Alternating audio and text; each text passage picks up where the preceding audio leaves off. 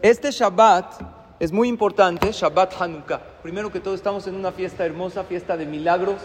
Hoy leímos una de las verajot, si no la verajá más importante de la Torah, que es Yevarejeja Hashem Beishmereja. me establecieron que esta lectura se lee el primer día de Hanukkah porque Dios nos bendice a cada uno y uno de Am Israel y nos manda milagros y escucha nuestras tefilot. Entonces tenemos que aprovechar estos días de tefilá, estos días de Halel, estos días de Alanisim y obviamente en el encendido de las velas de Hanukkah pedirle mucho a Hashem. Hoy, en lo particular, que es Erev Shabbat y Hanukkah, en la casa se enciende primero la Hanukkah, las velas de Hanukkah.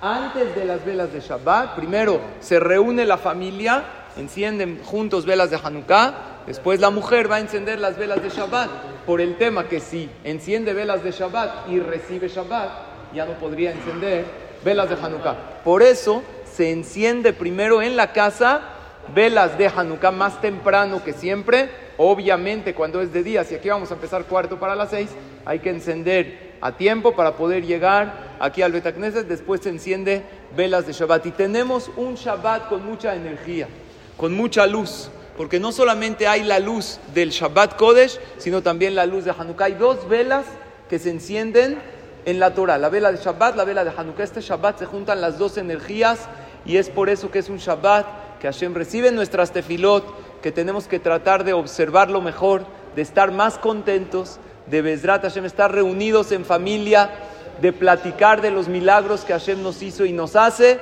de alegrarnos mucho y va a ser un Shabbat de Halel y de tefilot y Hashem escuche todas las tefilot Bezrat Hashem y que tengamos todos alegrías, salud y verajá para todos ustedes y sus familias y todo Am Israel.